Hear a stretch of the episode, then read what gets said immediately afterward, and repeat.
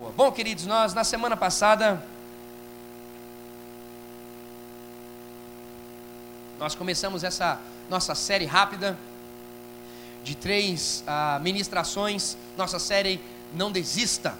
E nós semana passada nós falamos sobre o medo, como nós enfrentamos o medo. Então, se você não teve oportunidade de estar sábado passado, por favor, entre nas nossas redes sociais, procure lá o SoundCloud, com/barra Batista do Povo e tem um link do canal Jovem. Entra lá, vai arrastando até chegar na última palavra e você vai então ouvir a última ministração que é sobre como enfrentamos o medo para que a gente permaneça sendo guiado por Deus e não sendo guiado pelo nosso próprio medo. E hoje eu quero conversar com vocês sobre algo que ah, há duas, três semanas atrás eu fui ali chacoalhado pelo Espírito Santo estava numa igreja de um amigo e então pensava sobre aquilo que eu estava realizando, as ações, os, os ministérios que eu faço parte e tenho desenvolvido, e tudo que o meu coração tem ah, se doado e se entregue há, há, há, tanto tempo. Eu percebi que em algumas coisas ah, eu de verdade acabei parando de sonhar parando de sonhar, quem sabe por, por frustrações, essa é a primeira né, que vem. Frustrações, você vê que as coisas não estão andando do jeito que você gostaria, como você entendia e tal, e aí então você se sente um pouco desanimado, ah, parando de sonhar, porque de repente você não consegue ver ser possível isso realizar, então você fala, ah, ok, se é isso, então tá bom, que seja isso. Então eu vi meu coração angustiado com essa questão de não sonhar mais alto. E, isso ficou muito forte no meu coração porque eu vi que verdadeiramente por eu não sonhar mais alto, eu não conseguia ter mais vigor naquilo que eu estava fazendo. Eu não conseguia ter mais um empenho. Eu sou um cara que tem vigor, certo, irmãos? Eu sou expressivo, eu sou. Ah! Mas eu vi que assim, esse vigor continuava, mas em algumas coisas era na força do meu braço não era algo que tinha nitidez e clareza da vontade de Deus e essas coisas. Então, há, há três semanas atrás eu comecei a, a, a, brigar com isso e a lutar isso na presença do Senhor, a ponto de hoje é, conversar com você para que nós dois juntos venhamos a nos posicionar.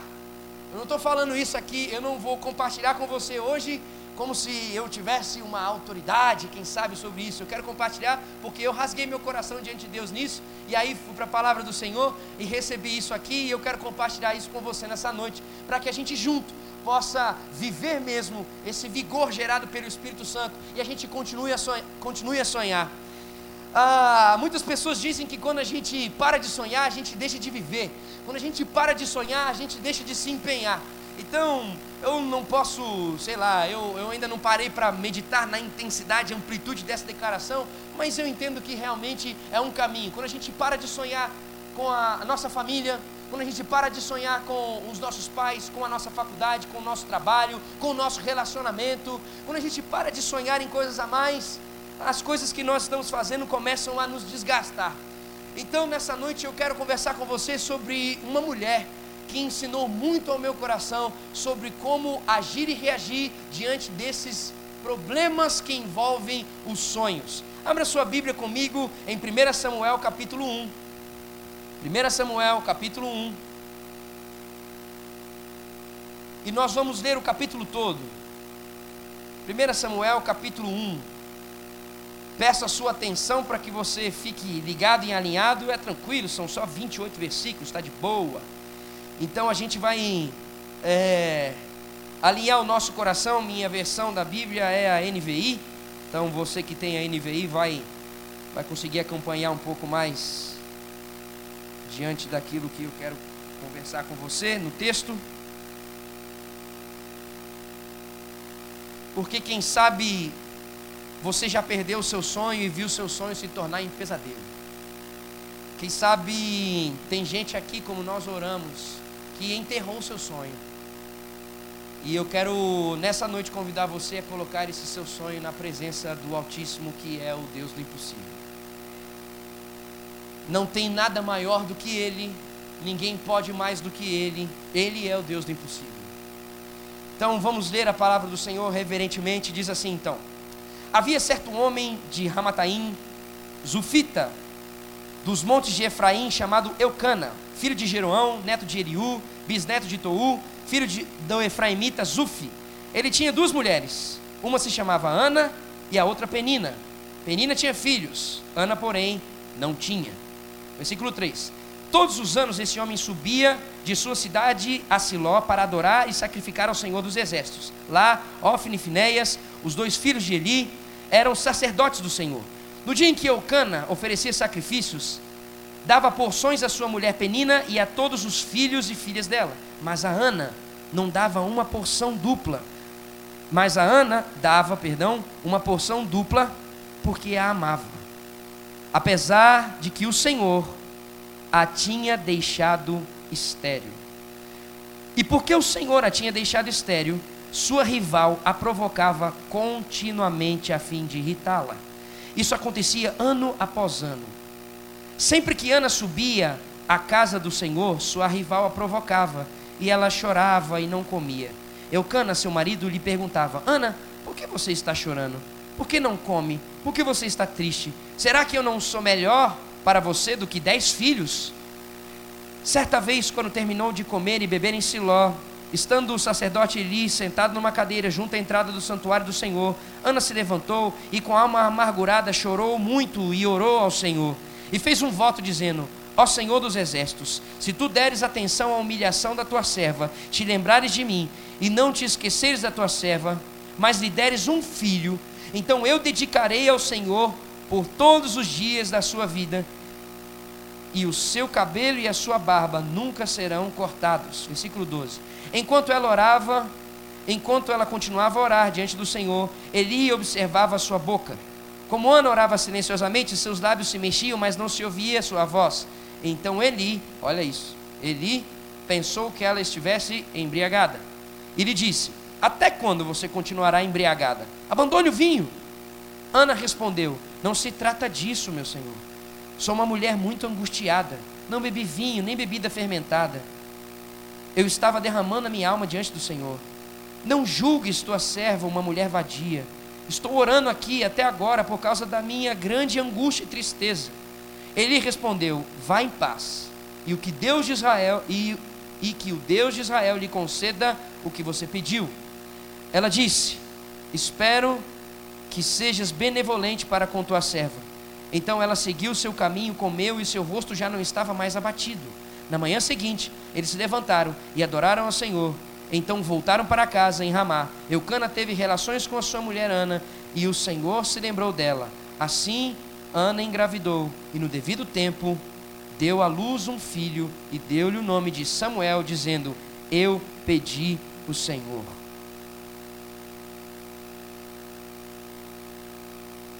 Quando no ano seguinte Eucana subiu toda a sua família para oferecer sacrifício anual ao Senhor e para cumprir seu voto. Ana não foi e disse ao seu marido: Depois que o menino for desmamado, eu levarei e apresentarei ao Senhor e ele morará ali para sempre. Disse Eucana ao seu marido: Faça o que lhe parecer melhor. Fique aqui até desmamá-lo, que o Senhor apenas confirme a palavra dele. Então ela ficou em casa e criou seu filho até que o desmamou. Depois de desmamá-lo, levou o menino ainda pequeno à casa do Senhor em Siló, com um novilho de três anos de idade, como com um novilho de três anos de idade, uma roupa de farinha, uma vasilha de couro cheia de vinho. Eles sacrificaram o novilho e levaram o menino Eli a Eli. E ela disse: Meu senhor, juro por tua vida que sou a mulher que esteve aqui do teu lado orando ao Senhor. Era este menino que eu pedia, e o Senhor concedeu-me o pedido. Por isso, agora eu dedico ao Senhor, por toda a sua vida será dedicado ao Senhor. E ali adorou ao Senhor. Senhor, nós estamos diante da tua palavra, continuamos diante da tua palavra, como desde o início desse culto nós estamos. Pai, continua a falar conosco para que nessa noite os nossos sonhos e a forma como nós encaramos os nossos sonhos sejam transformados. E que a tua palavra fale ao nosso coração, continue a testificar ao nosso coração o que é viver o sonho como deve ser vivido. Vem Espírito Santo Dá-nos, pela tua graça e misericórdia, o caminho para trilharmos os sonhos da melhor forma, Deus. Dá-nos aqui, Senhor, em nome de Jesus, o entendimento de como nos posicionarmos e assim também edificarmos aqueles que estão ao nosso redor nesse sentido. Vem com tua graça e misericórdia sobre nós, em nome de Jesus. Amém e amém. Bom, queridos, nós lemos aqui então sobre uma mulher que ela não podia ter filhos. Ana era estéril, ela não conseguia ter filhos. E aí eu posso pensar junto a você, aplicando para os dias de hoje. Imagina então hoje os crentes com essa mulher no meio, uma mulher que não consegue ter filhos, e nessa época o entendimento de ter filhos era ter a bênção de Deus. Se você não tinha filhos, então você não tinha a bênção de Deus. Então, imagina o que seria isso nos dias de hoje. Eu posso pensar que nos dias de hoje, se essa mulher estivesse no meio da igreja, uma das coisas que falariam para essa mulher deve ser: Pô, você é tão crente, tem coisa errada na sua vida aí, hein? Você precisa pensar mais na sua família. O problema é você pensar na sua família. Existe uma maldição hereditária aí e deve estar travando você de ter esse filho aí. Ou quem sabe, em outros lugares. Bom, algumas pessoas em outros lugares poderiam chegar para essa mulher e dizer assim: Olha, para você ter um sonho desse frustrado, para você ter uma bênção dessa que não consegue vir sobre a sua vida, tem algum pecado que você precisa confessar, hein? Você não conseguir realizar ou viver ou trilhar um caminho que você sabe que você tem que viver, se você não, se você não confessar esse pecado que está aí, você não quer revelar para ninguém, você não vai ser curado. Ou quem sabe, por último aqui, algumas pessoas poderiam chegar, se fosse no dia de hoje, dizer para essa mulher: Ó, oh, o negócio é o seguinte, querido, vai lá no culto da Bel, deve ter algum demônio travando seu ventre aí. Você está precisando ir para o culto de libertação. Por que, que a gente diz isso? A gente fala assim, a gente até encara de uma forma um pouco mais, é, vamos dizer, mais engraçada, o que não é nada de engraçado, mas é porque nós vivemos uma geração que é marcada pelo humanismo e pelo antropocentrismo. É uma geração que o homem é o centro e o desejo do homem tem que ser realizado, e é como se a Deus devesse servir o homem e não o homem servir a Deus. Então, o seu sonho tem que ser realizado, a sua vontade, ela precisa ser realizada. E se de repente a sua vontade não está sendo realizada, é porque alguma coisa em você não está ajustado e você tem que, quem sabe, exigir de Deus ou cobrar de Deus alguma coisa. Mas queridos, o que esse texto, o que esse texto aqui mostra para nós, no versículo 6, veja comigo, o, o início do versículo 6 diz assim: E porque o Senhor tinha deixado estéreo o problema não era Ana. O problema não era essa mulher. A questão é que o Senhor deixou essa mulher estéril. Então, é o Senhor que não permitiu que o sonho dessa mulher fosse realizado. Foi o próprio Deus que não desejou que esse sonho fosse realizado nesse período. E aí, queridos, me vem então um questionamento diante desse trecho. Seguinte: se Deus é bom, como é que ele pode adiar os sonhos? Se Deus é bom, como que ele permite, ou como que ele trava para que os nossos sonhos não sejam realizados agora? Bom, diante desse texto aqui, eu posso pensar junto com você, diante disso tudo que a gente ouviu, é que a primeira coisa que eu vejo com isso aqui é que ele faz isso para que você entenda que a sua necessidade é dele e não de pessoas, de coisas ou de bênçãos. O seu sonho, ele é adiado agora para que você perceba que você necessita da presença dele e, dese e precisa ter ele como prioridade na sua vida. Então, ao meu coração é: o Senhor adia os nossos sonhos quando a gente coloca pessoas no lugar dele. Ele adia os nossos sonhos para que a gente possa entender que nós não podemos depender e necessitar de circunstâncias, de pessoas. Nós necessitamos depender de Deus. Se Samuel tivesse nascido, se Samuel tivesse nascido nesse momento, em que Ana estava clamando e angustiada porque não tinha ele, quem sabe Samuel seria um ídolo de Ana. Quem sabe ela iria focar a sua vida na criatura e não no Criador. Por isso ele disse: agora não. Porque primeiro você precisa entender, você precisa estar comigo, e o valor maior tem que ser eu. E para que a gente também entenda que a gente tem que permanecer enraizado nele constantemente. Por que eu estou dizendo isso? Porque, quem sabe, eu espero que aqui não, porque aqui é né, um lugar mais santificado, mas quando a bênção chega, irmão, quando a gente está desejando um sonho, quando a gente está desejando realizar algo assim, sabe, grande, me formar, é, namorar, oh, manai, é, casar, quando a gente está desejando algo assim, é, intenso, ir para a BCP, uh, então a gente, a gente faz o quê? Irmão, se é, a gente procura uma escala de jejum com quem for, vai para o pastor Roberto, vai para o pastor Igor, vai para o pastor, vai, vai pastor, todos os pastores da igreja, pastor, só tem um jejum aí para indicar para mim, pastor, só tem um jejum, pastor, só tem um jejum, pastor, o pastor, aí vai, começa a buscar, ó, é, oração, oração, quando que tem oração aqui, pastor?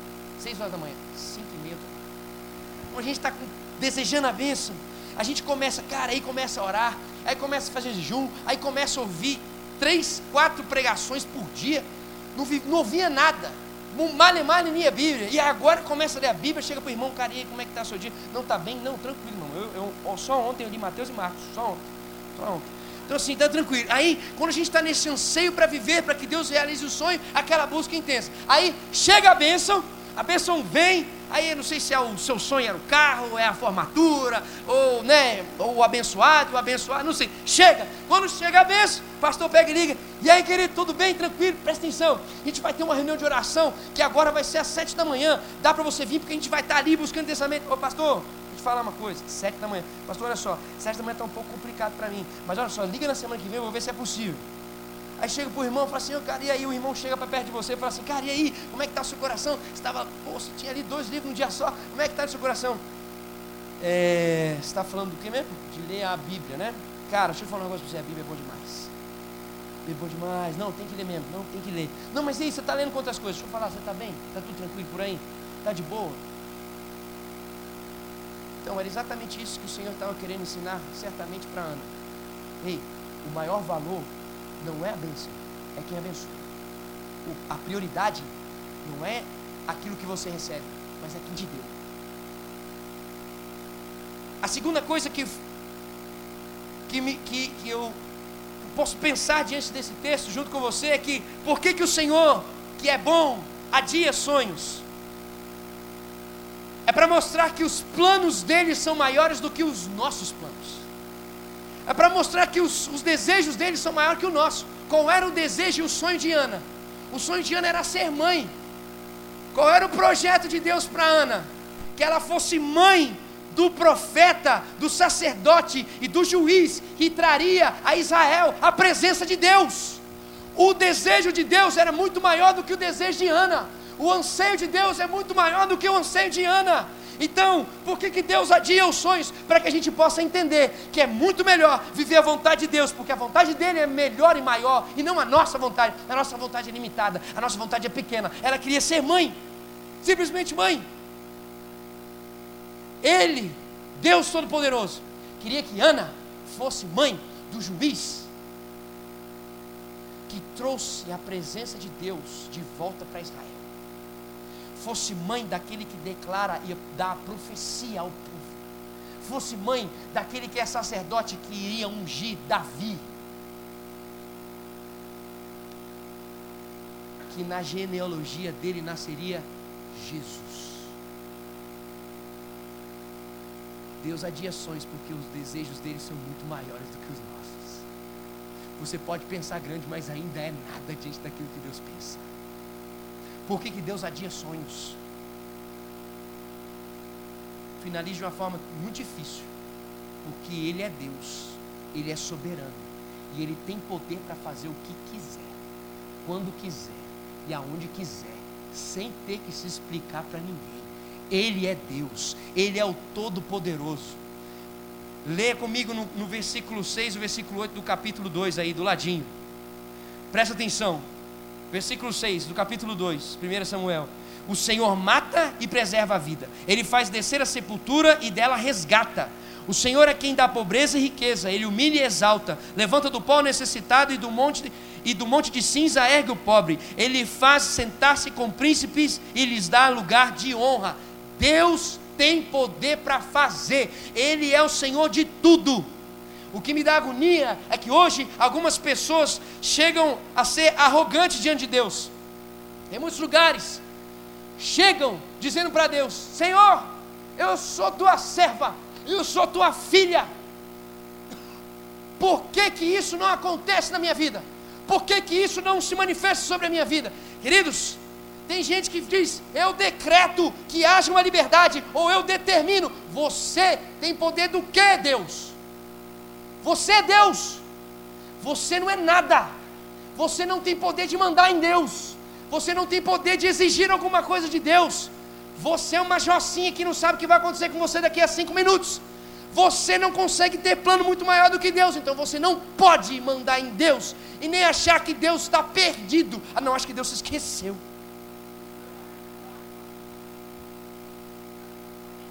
Cara, esse texto mostra para nós que quando Deus quer, tem jeito sim. Esse texto mostra para nós que quando Deus deseja fazer, vai acontecer. Esse texto mostra para nós que não tem homem, não tem ninguém, não tem ninguém que vai parar a vontade e o propósito de Deus. Não tem médico, não tem policial, não tem nada. Se Deus disse que ia fazer, Ele vai fazer. Aquilo que Deus quer se manifesta. Ninguém tem poder para parar Deus. Por isso, se Deus quiser, tem jeito sim. E por isso eu digo: não desista de esperar em Deus. Não desista de aguardar a Deus. Não desista de esperar um sinal de Deus para isso que você está pedindo. Não desista de esperar um sinal de Deus para que haja uma manifestação da vontade dele sobre a sua vida, sobre o seu sonho. Não desista de aguardar a Deus. Não desista de colocar isso na presença de Deus, porque se Ele está adiando, alguma coisa tem que ser consertada e anulada e, ajustada aí no seu coração. Para quê? Porque quando vier a vontade dele, você vai desfrutar do jeito que ele, ele quer que você desfrute. Não desista. Vira para o seu irmão e fala assim: não desista de Deus. Agora, o que, que o texto mostra para nós que é interessante a gente pensar? O texto também mostra para nós que a gente precisa vigiar. Vigia. Vira para o seu irmão e fala assim: vigia. O texto fala para a gente vigiar, por quê? Porque tem aqueles, escute isso, meu, irmãos, e a gente consegue entender isso muito bem. É, cara, eu, eu não posso deixar de falar isso para você. Isaías capítulo 64 diz para nós, não precisa abrir a sua Bíblia, não, se não me engano, no versículo 4 diz assim: ó, Ele trabalha para aqueles que nele esperam. Ele trabalha para aqueles que nele esperam. Você espera no Senhor, Ele vai continuar trabalhando sobre a sua vida. Ele trabalha porque Ele trabalha. Ele disse isso. Eu trabalho para aqueles que me esperam. Então, irmão, fique tranquilo que Deus tem o tempo certo, a hora certa, o momento certo. Não fica agoniado, não. Oh, Deus está chegando. Acho que o senhor está. Será que eu preciso orar um pouco mais? Será que tem alguém na minha frente, na fila? Irmãos, fique tranquilo. Tem essa não. Não tem essa não, irmãos. Ele trabalha para aqueles que nele esperam. E aí eu já dei os motivos de quem sabe por que algumas coisas estão adiando aí. Mas eu quero seguir com você no seguinte. Agora, a gente precisa vigiar, porque existem aquelas pessoas que abafam os sonhos. Esse texto mostrou para nós uns negócios bacanas.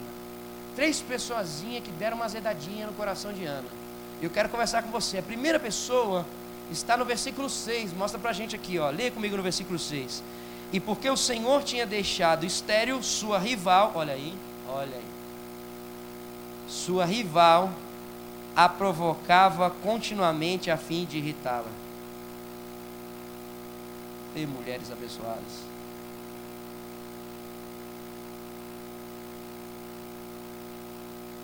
Hum.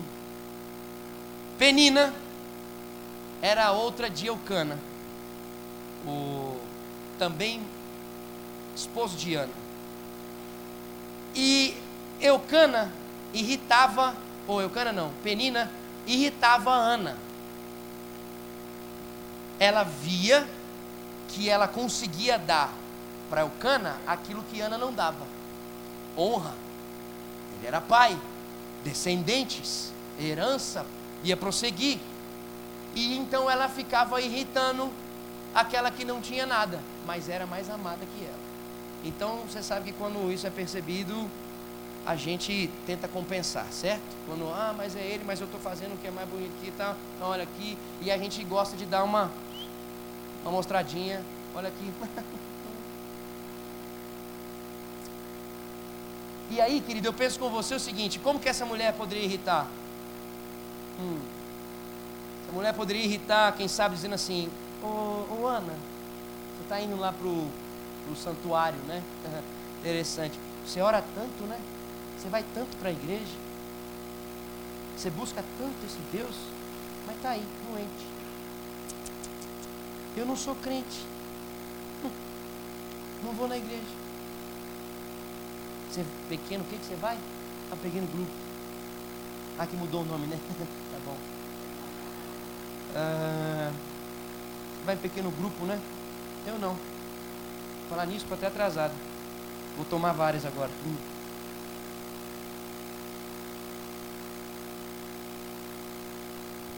Cuidado com as pessoas que querem assassinar os nossos sonhos, achando que crente não passa por dificuldade. Deus não nos prometeu a ausência de luta. O que Deus prometeu foi estar conosco todos os dias. Deus não disse que na presença dele a gente ia passar tudo bem aqui. Mas é exatamente isso que a gente encontra constantemente. É, toda crente aí. Aqui, ó. Carro novo, né? Tá vendo? Roupa nova todo dia e tal. Tá com a mesma roupa já faz, né? Oxe. Que Deus, né? Segundo tipo de pessoa que você precisa vigiar.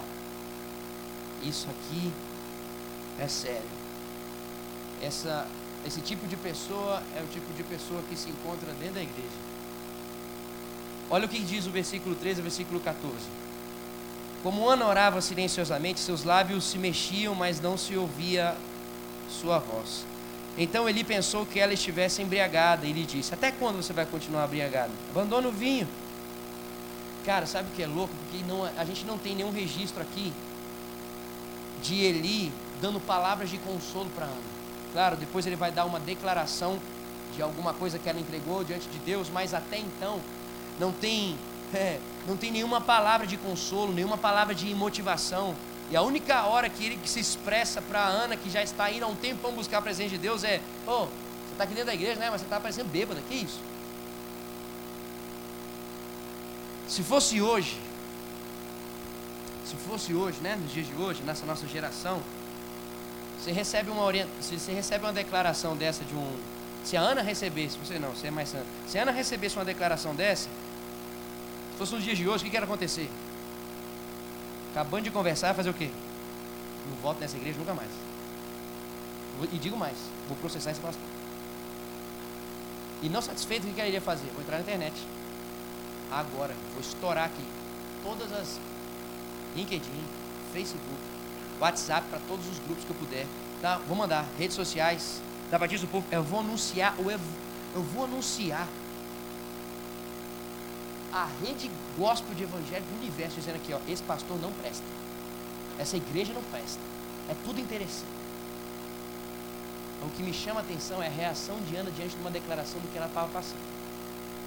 A reação de Ana mostra que ela era uma mulher madura, era uma mulher ajustada, era uma mulher que entendia o seu coração na presença de Deus. Olha comigo o versículo 15 e o versículo 16, quando o cara xingou ela de bêbado, olha o que, que ela falou. Não se trata disso, meu Senhor. Sou uma mulher muito angustiada. Não bebi vinho, nem bebida fermentada. Eu estava derramando a minha alma diante do Senhor. Não julgues tua serva, uma mulher vadia. Estou orando aqui até agora por causa da minha grande angústia e tristeza. Queridos, o que me dá agonia é que pessoas, quem sabe de dentro da igreja, que vêm abafar os nossos sonhos e anseios de nosso coração, a nossa caminhada ah, com Deus. Eu não sei nem se você eh, teve a oportunidade de ver, mas vocês sabem aqui que eu, ah, eu sou parceiro daquele japinha baixinho chamado de. E recentemente ele esteve no Danilo Gentili. E quando ele foi gravar esse programa no Danilo Gentili, depois dele ter gravado, ele me ligou. Ele falou, cara, eu preciso falar com você porque eu estou muito nervoso, eu estou bravo, estou angustiado, eu estou. E começou a falar um monte de coisa. E, e aí ele falou assim, ele me desdenhou. Eu sou novo convertido. Eu não conheço as coisas da Bíblia ainda. e ele já começou a jogar algumas coisas da Bíblia que eu não sabia responder. Mas o que eu fico feliz foi o testemunho que ele, ele deu lá mesmo. E o que eu fico feliz foi com aquilo que ele falou comigo no telefone. Ele disse assim: Eu não vou desistir, eu vou permanecer. Cara, um moleque desse, que está chegando, se entregando, começando a viver uma experiência dessa, recebe um, uma declaração dessa, o que, que pode fazer com ele? Ah, velho, quer saber? Eu estou tentando. E sabe o que ele disse? Ele falou assim: um monte de gente dentro da igreja está me questionando um monte de coisa. Um monte de gente dentro da igreja está tacando pedra em mim. Escuta, como que é, Igão? Dentro da igreja é do mesmo jeito? E aí, eu como pastor, como é que eu fiquei do, outro lado do celular? Falei, cara, é o seguinte, vou morar, velho. Vou morar porque eu preciso também que o Espírito Santo venha aqui sobre o meu coração. Mas o que me dá agonia hoje, sabe o que, que é? E agora, voltando para o texto, para esse contexto aqui, o que me dá agonia é que hoje nós somos tão inseguros. Hoje a gente é tão, a gente é tão fraco, a gente é tão orgulhoso que a gente vive em um mundo que a gente deseja construir e quando esse a gente começa a ter dificuldade nisso que a gente está construindo, a gente não consegue lidar com esses conflitos. Então, por exemplo, o pastor fala alguma coisa que não encaixou bem para você, ah não, essa igreja não presta. Ah não, esse pastor aí, ó, esse pastor aí, hum. O chefe, seu chefe chega para você, fala mal da gente, e aí a gente começa a se achar incapaz de continuar trabalhando. Nossa, tá vendo? Tá vendo? Não, não, não sei se eu nasci para isso não. Olha só, meu chefe veio com um monte de coisa dentro de mim. Aí, a gente, o pai briga com a gente. O pai vem, fala, dá aquela arrebentada, humilha a gente. Aí qual é a reação nossa hoje? Vem, tem que ir embora dessa casa. Meu Deus do céu, preciso ir embora. Não dá para ficar nessa casa não. O amigo brincou com a gente. O cara falou, fez uma besteira, uma sacanagem, zoou. Aí o que acontece? Ah, mas vai ver. vai chegar a hora. Ah, vai. Então eu vou provar, está anotado. Ei, escuta. É simples. Você recebeu uma declaração que não edificou seu coração, você recebeu uma declaração que não gerou vida no seu coração, então não guarda essa palavra. Não guarda essa amargura. Não deixa isso tomar conta do seu coração.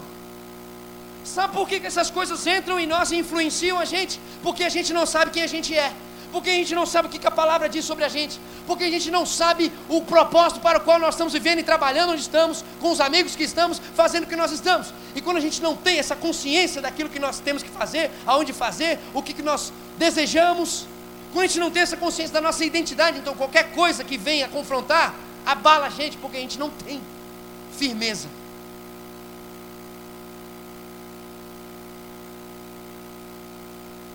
Ana diante de, de tudo isso, do sacerdote ter falado assim: Ei, sua bêbada, dá licença, o que você está fazendo aqui?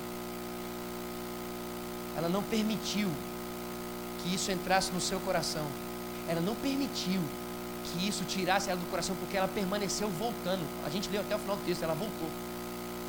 Ela voltou junto com o seu esposo para adorar o Senhor. Ela não permitiu que essas declarações, não, por quê? Porque ela sabia quem ela era e quem ela estava no Senhor.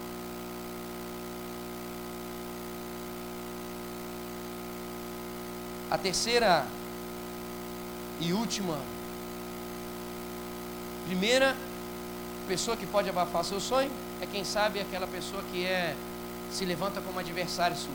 A segunda pessoa pode ser alguém de dentro da igreja. É isso que eu quero dizer.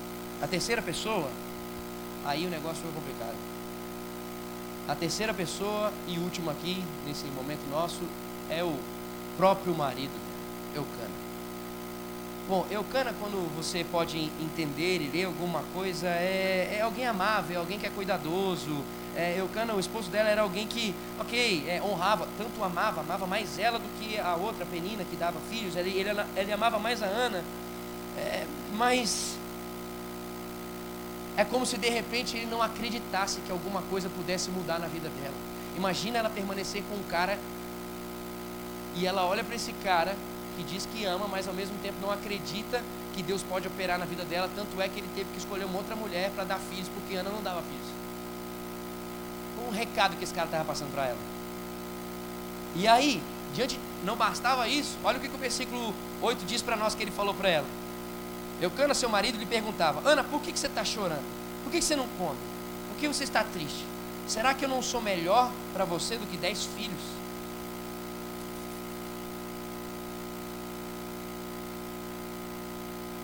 Querido, tenha cuidado. Porque os abafadores de sonhos, por que não dizer assassinos de sonhos, eles podem estar perto de você. Eles podem estar dentro da sua casa. Eles podem estar nos seus relacionamentos mais íntimos. E sabe o que eu quero dizer para você nessa noite, diante disso tudo? Se de repente você identifica algum desses aí, não desista. Sabe por quê? Porque é em Deus que você encontra o alicerce para continuar prosseguindo diante de todos esses três exemplos. Não desista. Porque quem sabe esses exemplos estão trazendo ao seu coração uma firmeza que você precisa ter em Deus e quem sabe até hoje você não tem. Então, se de repente você está passando por um tempo que dentro da sua casa ou próximo de você, no seu trabalho, etc., pessoas não não têm somado aos seus sonhos, aos seus anseios, têm, têm feito declarações que não edificam o seu coração, simplesmente volte a lembrar quem você é em Deus. Volte a lembrar o que, que Deus diz que você é e qual o propósito que Ele tem para você. E por último, para encerrar,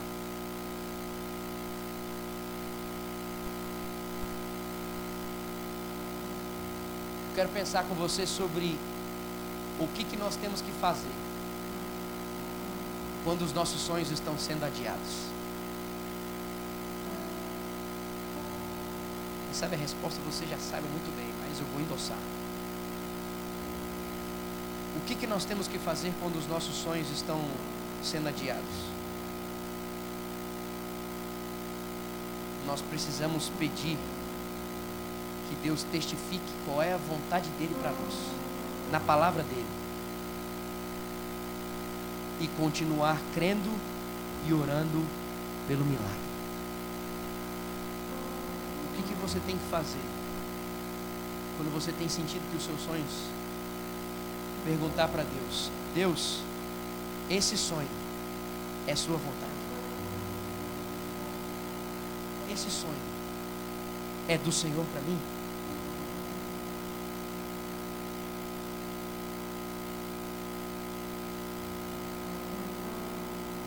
Sabe de outra coisa? Quando eu disse precisamos não desistir, entendendo ser a vontade de Deus e não conseguindo enxergar isso se cumprir, é porque tem gente que está desistindo do sonho perto da conquista. Tem gente, o sonho está ali, quando dobra a esquina. Tem gente que está parando de caminhar quando chega na esquina. É só andar mais um pouco e o sonho vai se cumprir. Mas tem gente desistindo quando está chegando o propósito. Tem gente que não está tendo paciência, tem gente que não está tendo amor. Tem gente que não não está perdoando, tem gente que não está investindo, tem gente que não que, que não está perseverando. Tem pessoas que estão achando melhor desistir, porque não quer mais pagar o preço por esse sonho.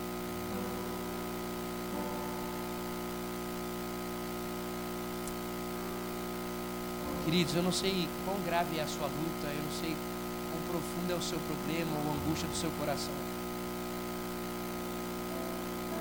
Não sei quantas vezes você já ouviu daqueles que são abafadores ou assassinos de sonho que isso que você quer não tem jeito.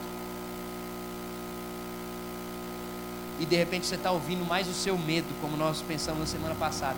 E aí você está mais tentando pensar como esse sonho pode se encaixar numa lógica humana. E aí não consegue se encaixar. E aí mostra para você mesmo que você precisa desistir. Eu quero dizer para você o seguinte: se não foi Deus que disse para você desistir, então não desista. Se não foi Deus que falou para você para parar, então não pare. Se não foi Deus que mandou você ficar quieto, então não fique quieto. Se não foi Deus que disse para você parar de andar, prosseguir, lutar, guerrear, então não pare. Se não foi Deus, então não faça. Agora, se Deus mandar parar, então para. Se Deus mandar, para. Se Deus disser que é outra coisa, que é outro sonho, que é outro propósito, então para, porque se você permanecer, você vai estar em desobediência. E se você estiver em desobediência, você vai trilhar caminho de morte. Se você não estiver de acordo com a vontade de Deus, o seu caminho vai ser caminho de morte. Você vai viver desesperança cotidiana. Você vai viver angústia, pressão, todo o tempo. Se você desobedecer a vontade de Deus para a sua vida, você vai viver o maior perrengue da sua vida. Tem muita gente que eu vejo aqui no canal que está com, com um semblante de abatido, sabe? Significa que a dor está conduzindo, significa que o medo está conduzindo, significa que aquelas frases, aquelas palavras, aquelas pessoas que declaram coisas contra a sua vida estão tendo lugar. A palavra de Deus, a vontade de Deus, o que ele diz sobre você, o que ele diz sobre o propósito que ele tem para você, é o que cura, é o que liberta, é o que sara. A palavra de Deus é que te alicerça, a palavra de Deus é que enche você de vigor, a palavra de Deus é que faz você permanecer para que o milagre aconteça. É a palavra de Deus, a vontade dele é que é perfeita. Sabe o que aconteceu com Ana? Ana realizou o seu sonho. Ana teve um filho que tanto ela queria mas ela desejou que esse sonho continuasse a ser guiado por Deus.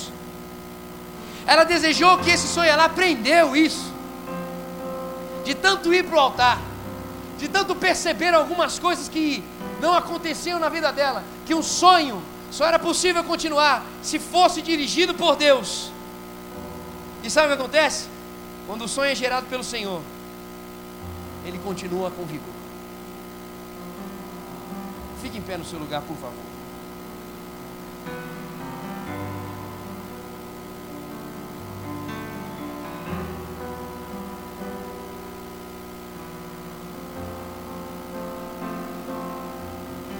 Queridos, eu não sei como está seu coração aí, cara. Diante de tanta coisa que você tem passado, tem vivido, diante de tantos conflitos que você tem vivido todos os dias. Mas eu quero dizer uma coisa para você: o meu Deus, o nosso Deus é um Deus soberano.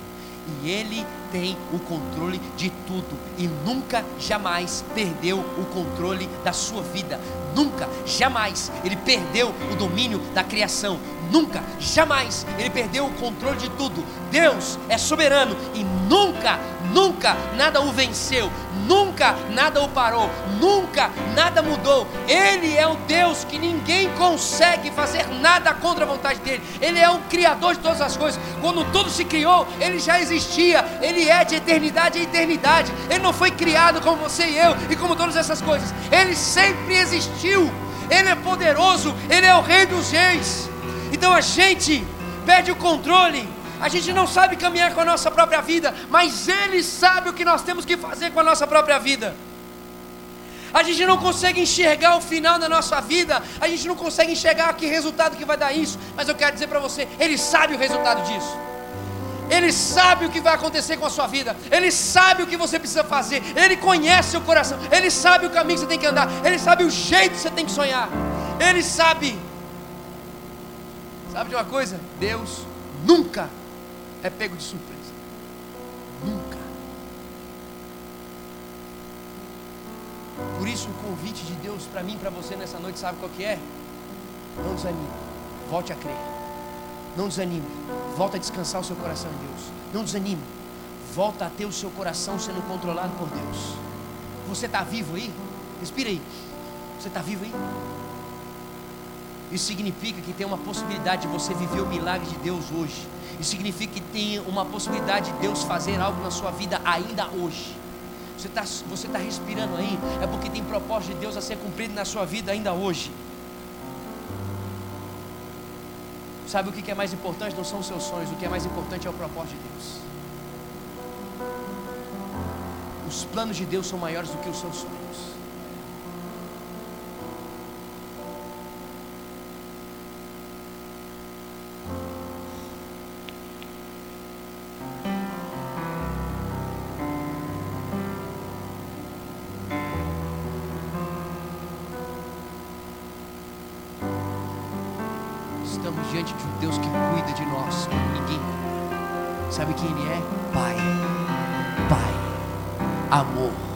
Sabe o que Ele é? Verdade e vida. No caminho, Ele é a verdade, Ele é a vida. Estamos diante de um Deus que pega na nossa mão e nos conduz pelo caminho de vida.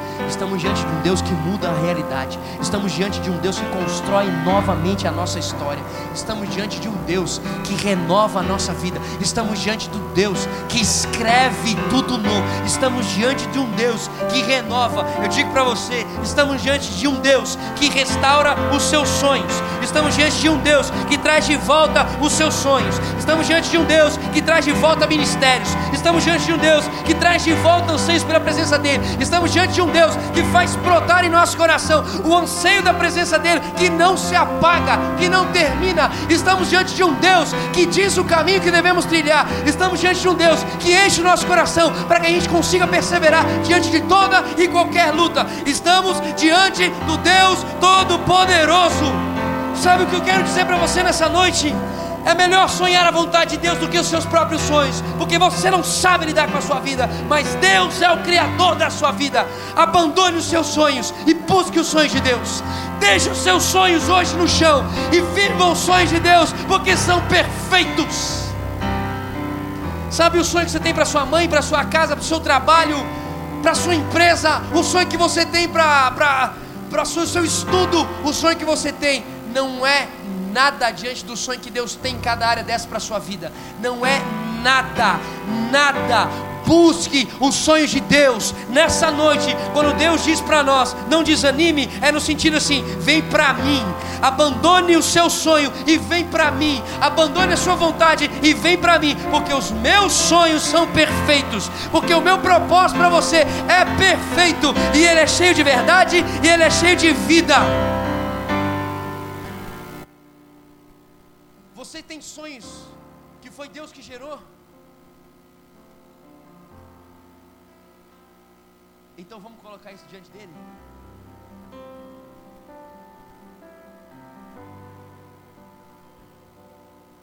Você tem sonhos. Você tem sonhos que você entende que isso vem da presença dele. Então vamos colocar isso diante da presença dele para que ele continue guiando nosso coração como ele quer que seja guiado. Vamos fazer isso. Então sai do seu lugar, vem aqui, nós vamos orar junto aqui. Você tem sonhos, você tem sonhos, você tem sonhos que deseja colocar na presença dele aqui, então vem.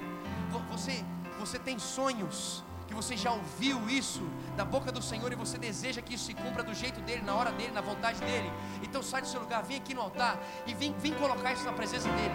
Vem colocar isso na presença de Deus. A minha segunda pergunta é: você não tem sonhos? De repente você está sem sonho. De repente você não está conseguindo sonhar com mais nada. E você deseja sonhar. e você deseja sonhar. Então rasgue o seu coração aonde você está aí e diz: Senhor, me dá os teus sonhos. Me dá os teus sonhos. Se você não tem sonhos, se você não consegue saber qual é a vontade de Deus para o seu relacionamento, se você não consegue saber qual é o sonho de Deus para a sua casa, se você não consegue saber qual é o sonho de Deus para a sua forma de caminhar na faculdade, se você não consegue saber qual é o seu sonho, então peça para Deus: Senhor, me dá o teu sonho, me dá a tua vontade, me mostra, Senhor, a tua vontade, mostra ao meu coração, Senhor, aquilo que o Senhor deseja. Vem, Espírito Santo, em nome de Jesus. Faz isso, querido. Abra sua boca e comece a dizer: Senhor, eu quero. Eu quero os teus sonhos. Eu quero os teus sonhos. E você que tem sonhos, comece a dizer: Deus, vem sobre o meu coração e faz eu caminhar do jeito que o Senhor quer que eu caminhe. E faz eu viver do jeito que o Senhor quer. Eu quero que os meus sonhos não sejam meus, mas sejam teus que os meus sonhos não sejam apagados ou roubados, mas eu viva a tua vontade perfeita aonde eu estiver, em nome de Jesus, em nome de Jesus. Fale com o Senhor.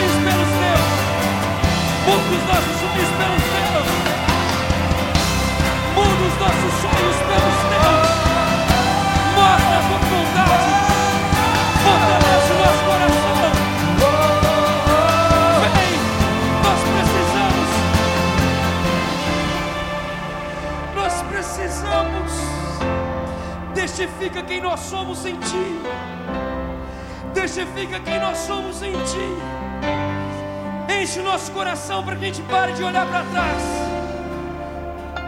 Para que a gente pare de achar que as coisas têm que acontecer do nosso jeito. Para que a gente pare de desejar as coisas como nós queremos. Vem sobre nós agora. Vem sobre nós, alinha do Senhor.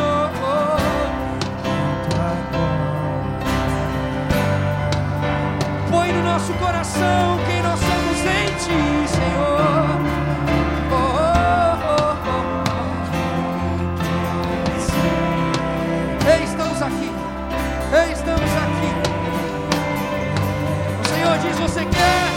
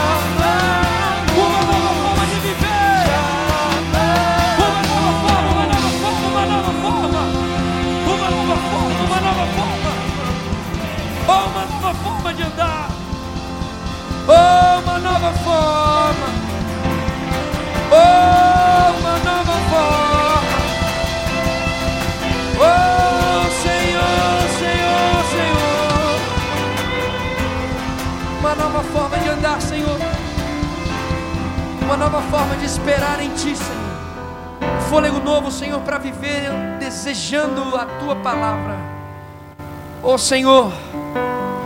Nós recebemos, Senhor, essa palavra, Deus. Que o nosso coração permaneça, Senhor, esperando, Senhor, e se entregando como Ana, Pai. Ó oh, Espírito Santo, que o nosso coração permaneça cotidianamente no altar, assim como era anseio constante de Ana. Ó oh, Pai, continua, Senhor, continua conduzindo as nossas vidas, mostrando para nós o que, que é sonho teu, testificando pela tua palavra, o que são sonhos nossos. Ó oh, Pai, em nome de Jesus, traz de volta, Senhor, aqueles sonhos que estão apagados, que são teus, que nós, por duvidarmos quem nós somos em Ti, ao ouvir, Senhor, assassinos de sonhos, aqueles que abafam sonhos. Deixamos entrar essas declarações em nossos corações, Pai. Senhor, nos perdoa. Nos perdoa por achar que nós somos aqueles responsáveis por realizar a tua vontade. Nos perdoa, Senhor, porque é o Senhor que é responsável. Porque o Senhor diz que trabalha sobre aqueles que em Ti esperam. Senhor, em nome de Jesus, continua fazendo-nos esperar no Senhor, crer no Senhor, ansiar, Senhor, pela Tua presença. Ó Senhor, continua trazendo vigor aos nossos corações, para que palavras como desistir diante da Tua vontade não permaneçam mais. Não haja mais, Senhor, anseio de desistir daquilo que o Senhor nos chamou para ser, viver e fazer. Oh Pai, em nome de Jesus. Obrigado porque o Senhor nos chamou nessa noite para abrir os nossos olhos, para fazermos, Senhor, entregar nosso coração de verdade em Tua presença e vivermos como temos que viver, sonhando a partir do Senhor vivendo sonhos a partir do Senhor, buscando a tua presença para saber os passos a continuar, que devem continuar a ser dados, para que a tua vontade se cumpra, que a gente consiga viver verdadeiramente como devemos viver neste lugar. Obrigado porque o Senhor preenche todo o vazio. Obrigado porque o Senhor transforma o choro em alegria. Obrigado porque o Senhor traz esperança e paz aonde existe dúvida e tristeza. Obrigado, Senhor, porque tudo muda em Ti. Nós queremos a Tua vontade. Continua a nos guiar, Senhor, para vivermos os Teus sonhos, a partir dos Teus sonhos, a partir da Tua vontade, da Tua palavra. Em nome de Jesus. Amém e amém. Você pode se colocar em pé. Você que está sentado aí, dê um abraço ao seu irmão e diga para ele: Nós não vamos desistir dos sonhos de Deus. Nós não vamos desistir dos sonhos de Deus. Ele para o irmão que está do outro lado, abraça ele e fala: Nós não vamos desistir dos sonhos de Deus. Ele é fiel para cumprir. Você pode voltando para o seu lugar crendo na ação do Espírito Santo, na transformação dele sobre nós e a partir de nós. Gostaria que você, voltando para o seu lugar, continuasse ainda em pé. Você pudesse dar as mãos às pessoas que estão do seu lado aí, a gente fechasse os corredor, o corredor aqui. Por favor, dê mão ao seu irmão.